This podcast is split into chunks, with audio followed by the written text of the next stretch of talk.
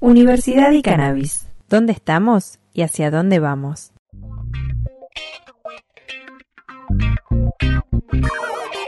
El proyecto de extensión Universidad y Cannabis lleva algunos años construyendo y deconstruyendo ideas en torno a esta milenaria planta.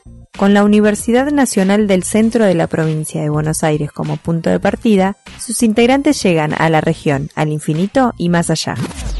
Bueno, tal vez un poco más cerca. A este podcast llegan voces para contarte y contarnos a qué nos referimos cuando hablamos de cannabis con fines medicinales, terapéuticos y paliativos. Regulación, activismo, medicina, derecho, investigación y extensión forman parte del panorama. No es solo información, es una invitación a conocer otras realidades.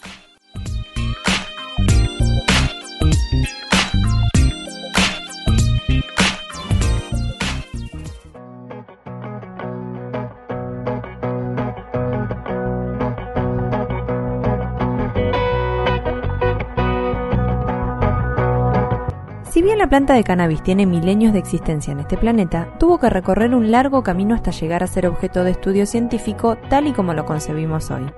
Y cuando finalmente ingresó a los laboratorios, se topó con las trabas que ya conocemos y que se abordaron en episodios anteriores. La ciencia no escapó de la falta de regulación en este ámbito y junto con organizaciones, usuarios, usuarias, voluntades políticas y más, comenzó a reclamar su derecho a investigar. Luisa Franchi de Argentina, Paola Arango de Colombia y Fernando Sepúlveda de Chile hablan del recorrido que hicieron para poder avanzar. Fernando Sepúlveda es doctor en biología celular y molecular, especializado en neurociencia y trabaja en la Universidad de Concepción. En el país trasandino, la ley de fármacos permite acceder a moléculas de la planta para poder investigar sus efectos sobre el organismo, algo que hace desde el 2015. Previo a ello, se especializaba en enfermedades neurodegenerativas. Ahí hay una cuestión que me encanta de esta área, del área del cannabis me refiero, que es que genera conocimiento de impacto social. Es, o sea, es un gran punto, así, en esta discusión del cannabis, de los efectos de los cannabinoides. No sé si mi burbuja universitaria es que me permite conectarme rápidamente con el ambiente social. Y eso la cannabis me, me lo ofrece a diferencia de cualquier otra disciplina en la cual yo me pueda haber especializado. Eh, y me di cuenta que en realidad estuve 12 años trabajando en cosas que no van a llegar al, al humano, que, que, y es mucho tiempo, esfuerzo y trabajo y plata, por supuesto, recursos, eh, para que no llegue al humano. Entonces dije, no, si, si voy a hacer algo, voy a trabajar en un área donde lo que descubramos en el laboratorio rápidamente pueda llegar al, a las personas, eh, a la sociedad, dentro de la cual quiero destacar las personas en este caso. De todas maneras, el bioquímico remarca que hay mucho por hacer. La verdad es que, que este, este tema de la utilización de los cannabinoides eh, está tan en pañales, podríamos decir, en nuestras sociedades, que requiere de un enfoque que sale de lo, de lo estrictamente médico. En el fondo, y es bien transdisciplinario, o sea, porque, porque en el fondo eh, todavía estamos en un estadio de desarrollo yo no estoy en contra de que los toxicólogos hablen de drogas, por supuesto, es su área, pero, pero deberían hablarnos de cannabis en fisiología, farmacología, eh, por ejemplo. Ya, ya con eso estamos bien, bioquímica. Yo hago clases de bioquímica y fisiología y, trato siempre de, les digo a mis colegas que me inviten, por ejemplo, porque yo trabajo en el departamento de bioquímica. Entonces les digo a mis colegas del departamento de fisiología, donde yo me formé, que me inviten a sus, a sus clases. Oye, yo quiero hacer una clase en tu ramo para ir a hablarle de cannabis y yo me meto en su ramo, les digo. Eh, y hago que algunos me invitan, otros no tanto. Eh, pero el problema es que hay que hablarle a los profesionales de la salud, futuros, futuros profesionales de la salud, desde su formación, fisiología, farmacología, eh, son todos ramos donde deberían hablar del sistema endocannabinoide, de cannabis. Sepúlveda fue uno de los impulsores de la Fundación Ciencia para la Cannabis, que le permitió al sector científico vincularse con la universidad para investigar. Yo trabajé por cuatro años en una ONG que se llama Fundación Ciencias para la Cannabis, la cofundé con un grupo de, amigos. Entonces, actualmente mi filiación es solamente la universidad, pero eh, a través de la fundación con quien todavía colaboro, la, fundación es la primera eh, ONG acá en Concepción en tener un campo clínico, en tener una consulta clínica. Entonces, con ello me conecto con el humano. Por eso esta pequeña introducción de eso es, es para decir que a través de la fundación tengo acceso a pacientes, usuarios de cannabis, algunos de ellos están participando de algunas experiencias clínicas en el cual estamos haciendo un estudio, eh, digamos, descriptivo eh, eh, del uso de cannabis y los efectos que estos tienen en pacientes que tienen dolor, principalmente, y artritis, que es lo que más vemos. yo tengo, lo que esperamos a través de esto es poder hacer experiencias clínicas controladas e ir haciendo más investigación en humanos, que es muy necesaria, pero no la investigación clásica, digámoslo así, eh, que sería eh, el estudio doble ciego, randomizado con placebo, que, es difícil de hacer, ¿no es cierto? Eh, estos son más bien estudios retrospectivos o prospectivos que no, no, intervienen directamente al paciente, sino que más bien el paciente está tomando una medicación supervisado por un médico y nosotros en esencia lo seguimos y tratamos de rescatar, ¿no es cierto?, la parte benéfica y ver si hay presencia o no de, de efectos secundarios y la, idea es hacer un reporte de los pacientes que hemos visto en los últimos años y en eso estamos trabajando. El camino no estuvo exento de barreras. El investigador destaca la importancia de sumar el sector privado a la temática. Eh, algunos, algunos de mis colegas, por ejemplo, me critican por esto a mí, porque yo soy el que promueve este tipo de acuerdos y en el fondo esto es como lo que pasaba con las tabacaleras. O sea, en el fondo yo trabajo para una tabacalera según ellos. Pero en el fondo eh, yo recibo la crítica pero llevo mucho tiempo intentando hacer eh, avanzar, avanzar en nuestras ideas, digamos, ideas de, que el conocimiento llegue a las personas, de que el conocimiento de la planta aumente, y la verdad es que es súper difícil y también al mismo tiempo es súper caro, requiere recursos. Entonces, en esa búsqueda, eh, estoy dispuesto a trabajar en el fondo con todos los aspectos de la sociedad, incluyendo a, a los privados, por supuesto. Porque los privados veo en ellos que tienen una suerte de responsabilidad acá y tienen que, tienen que aportar en el fondo, una empresa farmacéutica que quiere vender fármacos a base de cannabis tiene una responsabilidad, tiene que, tiene que apoyar el desarrollo social de este tipo de instancias y no lo están haciendo. En general, en general, no lo están haciendo. Entonces nosotros hicimos un programa de vinculación con el medio, con una de estas empresas, y fuimos la donación más grande de, de la universidad. Entonces, llegó el informe de donaciones, que son públicas. Entonces, mira, la donación más grande es la Universidad de Concepción, una empresa del cannabis. Eh, a mí me da un poco de risa porque eh, no, es lo más común, ¿no es cierto?, que una empresa del cannabis donde plata. Finalmente, logró armar una estructura científica sólida. En el laboratorio eh, en el cual yo trabajo tenemos una pequeña área de control de calidad en el cual prestamos servicios a empresas que están autorizadas por el Servicio Agrícola Ganadero, el SAC, la autoridad sanitaria aquí para el cultivo de cannabis, a producir cáñamo industrial. Eh, nuestra, nuestra expectativa es que con esta unidad de control de calidad podamos ofrecer eh, análisis no solo a las empresas, sino a la, a la sociedad, digámoslo así, a las personas normales, no, no empresas, pero eso todavía no, no tiene un marco institucional en mi universidad, entonces estamos trabajando para eso. Pero por ahora estamos centrados solamente en las empresas productoras de cáñamo, que acá la autoridad sanitaria regula cuánto THC produce ese cáñamo, y tienen que producir menos del 1%, eh, y nosotros certificamos que ese cáñamo produce lo que produce de THC, que no tiene THC, y la autoridad le da permiso al, privado para cultivarlo. Eh, la otra parte grande del laboratorio es la investigación, un laboratorio de investigación básica, principalmente centrado en investigación en animales de experimentación, eh, principalmente digo porque también tenemos otras habilidades que, que, tienen que ver con el trabajo con células humanas, con células directamente desde un organismo humano. En esa área estamos tratando de investigar el rol del sistema endocannabinoide, qué es lo que hacen los fitocannabinoides de la planta de cannabis, con distintas aproximaciones eh, y distintos focos. Como te decía recién, tengo una tesista que está mirando efectos antibacterianos, tengo otro tesista que está mirando efectos inmunológicos, tengo una tesista que está mirando efectos cerebrales. Entonces, eh, la verdad, una diversidad de temas donde el sistema endocannabinoide tiene un rol y los cannabinoides también, por supuesto.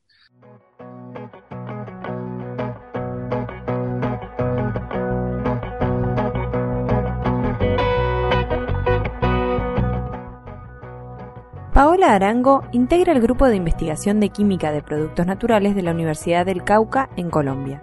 Allí, ante el consumo y comercialización de derivados de cannabis, el Estado debió legislar para permitir su investigación. A partir de la ley 1787 del 2016, ¿sí? y de los decretos que, que continuaron a la ley, esto ya posibilita y abre eh, un campo de trabajo dentro de las universidades bastante amplio para, para investigar alrededor del cannabis en varias líneas, ¿sí? Porque como tú decías, el cannabis es eh, eh, nos vamos a encontrar con diferentes líneas. Entonces, yo sé que hay grupos dentro de mi universidad, por ejemplo, en Derecho, que trabaja eh, cannabis, ¿sí? El tema de cannabis, pero desde, desde la parte penal. bueno, estamos nosotros desde la química, ¿sí? Y están otros grupos de investigación, por ejemplo, del cultivo, de la parte de FACA, de ciencias agrarias, que también está trabajando alrededor de la semilla y, bueno, todo ese campo. Entonces, digamos que a partir de esta ley, en Colombia sí, sí se nos posibilita eh, a las universidades, sobre todo, el trabajo eh, con cannabis.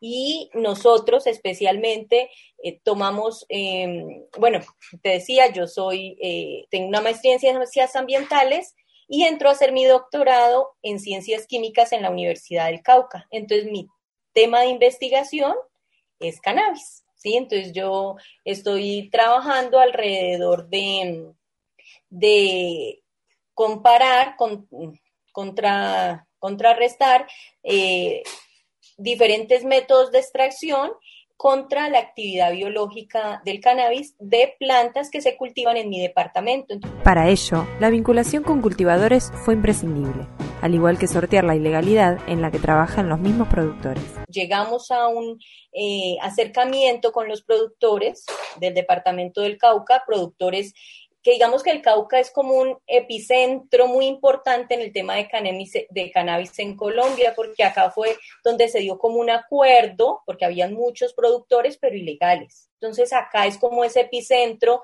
donde, si, si mi memoria no me falla, en diciembre del 2015 se Em, se sientan y se hace una negociación con presidente, ministros y demás en uno de los municipios em, de acá del Cauca. Entonces los productores de cannabis eh, en Colombia, los productores del Cauca, pues son eh, conocidos. El cannabis del Cauca es reconocido. Ahora lo bueno es que ya no por cannabis ilegal, sino por cannabis legal. Y podemos decir que son las primeras asociaciones legales de productores de cannabis. Y a partir de esto, pues nosotros podemos decir que al día de hoy trabajamos con eh, material vegetal de productores con licencia. Eh, nosotros específicamente estamos trabajando con no psicoactivas, ¿sí? Porque digamos que estamos en el enfoque de, cannabis eh, medicinal y estamos trabajando con plantas no psicoactivas. Trabajamos con agrupaciones de productores, ¿sí? Que fueron como los primeros que se legalizaron. O sea, la mayoría de ellos eran productores de cannabis de manera ilegal. Cuando se plantea la ley, se llega a un arreglo de, de, bueno, se va a legalizar el cannabis, entonces pasemos a trabajar de manera legal cumpliendo con todo lo que la ley exige y es sacar una licencia. ¿Para qué? Para garantizarte que alguna forma ese material que, estás eh, que se produce, que se cultiva, te lo van a comprar. Eso hace parte de la ley, digamos, de, cómo está estructurada la ley. Entonces nosotros tenemos organizaciones, organizaciones, ellos se reunieron porque, digamos, un productor no podía acceder a una licencia, ¿sí? No tenía cómo. Entonces ellos se reúnen y forman una asociación de productores de cannabis con 10 productores y hacen el, proceso para adquisición de su licencia. Como tenemos productores que con el tiempo lograron tener ellos su licencia. Entonces es un productor que creó su empresa, que le costó muchísimo trabajo, que te puedo decir que al día de hoy no ha vendido una plántula de manera legal, pero que lleva tres años diciendo sí se puede, sí se puede, lo vamos a hacer, creemos en el proceso y siguen cultivando café, o sea, otros productos de la región. Y digamos que las tres licencias, que son las de semilla y cultivo psicoactivo y no psicoactivo, que es de el Ministerio de Justicia y Derecho. Entonces, digamos que, que, eso fue nuestros inicios y los obstáculos que se presentaban, pues ahora eh, se han ido poco a poco, siempre hay obstáculos en la investigación, siempre nos vamos a encontrar con diferentes dificultades económicas, eh, de trámites, entonces se nos demora un poco la compra de ciertos patrones reactivos y demás, pero bueno, ahí vamos. Y digamos que al día de hoy eh, tenemos un semillero de trabajo bastante importante con estudiantes de pregrado, ya tenemos un trabajo de, grado eh, de uno de nuestros estudiantes, ya terminó con un trabajo de cannabis y logramos publicarlo. Y, y, tenemos estudiantes entonces de pregrado, de maestría y pues en este momento estoy, digamos que yo en cabeza como estudiante de doctorado. El grupo aborda el cannabis desde sus efectos terapéuticos dentro de nuestro grupo de investigación, nosotros el grupo como tal es química de productos naturales. Y una de las líneas de este grupo, que, la trabaja el profesor Ricardo y, y, la estamos trabajando entre los dos, es la de cannabis medicinal, con los fitocannabinoides y terpenos. Aquí en Colombia ya hay varios grupos de, de universidades que han empezado a trabajar con cannabis y hay universidades que están trabajando, digamos, solo cannabis, eh, cannabinoides y otras solo terpenoides y, bueno, y ahí van. Pero sí hay grupos eh, que están sacando muy buenos trabajos, sobre todo en procesos de extracción, digamos que ahorita es como el auge, ¿no? Nosotros queremos ahí hacer una diferencia y es actividad biológica. Digamos que ese es el, el, el pedacito que nos, está, que nos distingue un poco. El cannabis es eh, yo digo que es un campo de estudio que, que es súper amplio, o sea, que hay para que todos realicemos investigación.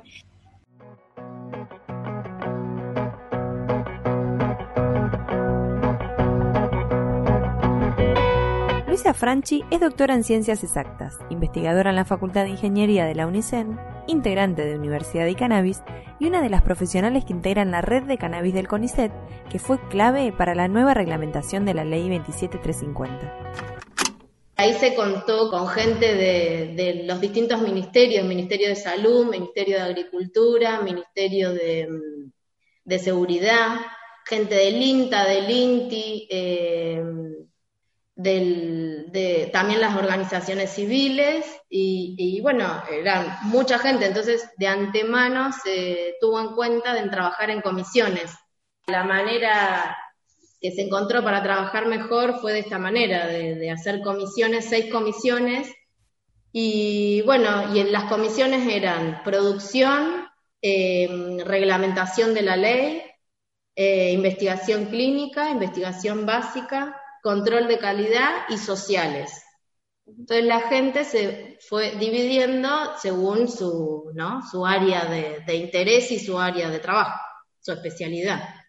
Y después lo que se hace al final es hacer un plenario, una puesta en común, y pasamos en limpio en qué se trabajó, ¿no? como un resumen de los puntos que se consideraron más importantes a trabajar y, y que considerábamos que había que modificar.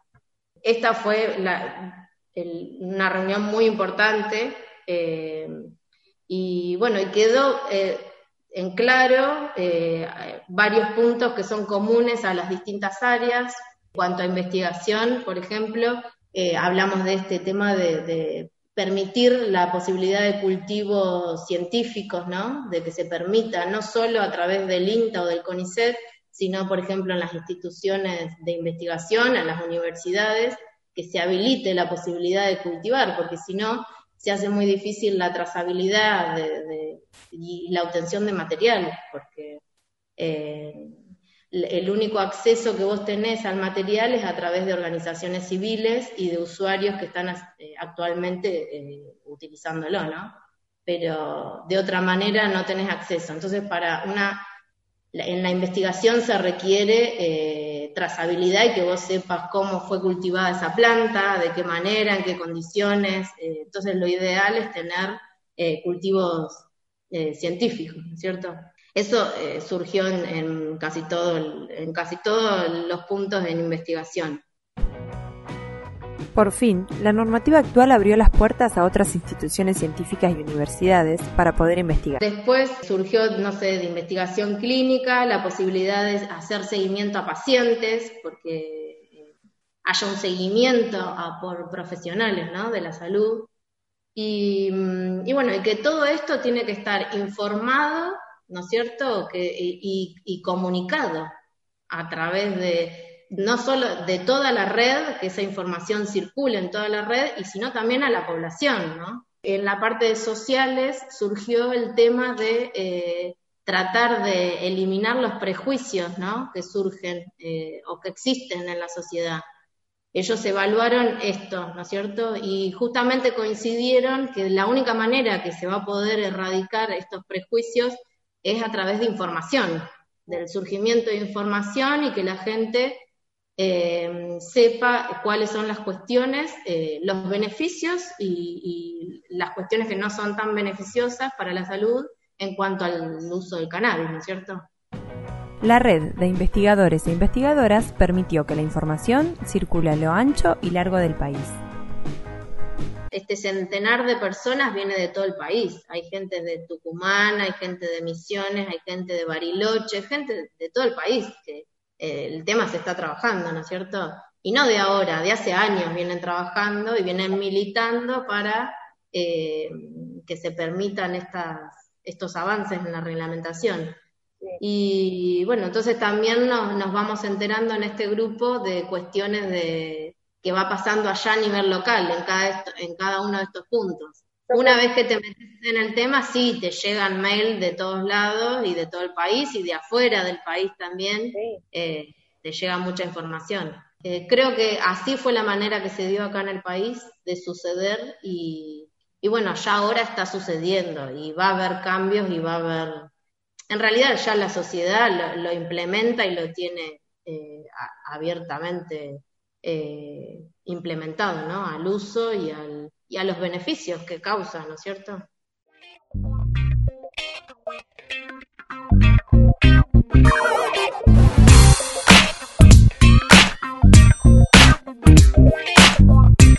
acá llegamos en este episodio de Universidad y Cannabis, ¿Dónde estamos y hacia dónde vamos? Un podcast del proyecto de extensión UNICEN dirigido por el doctor Gastón Barreto.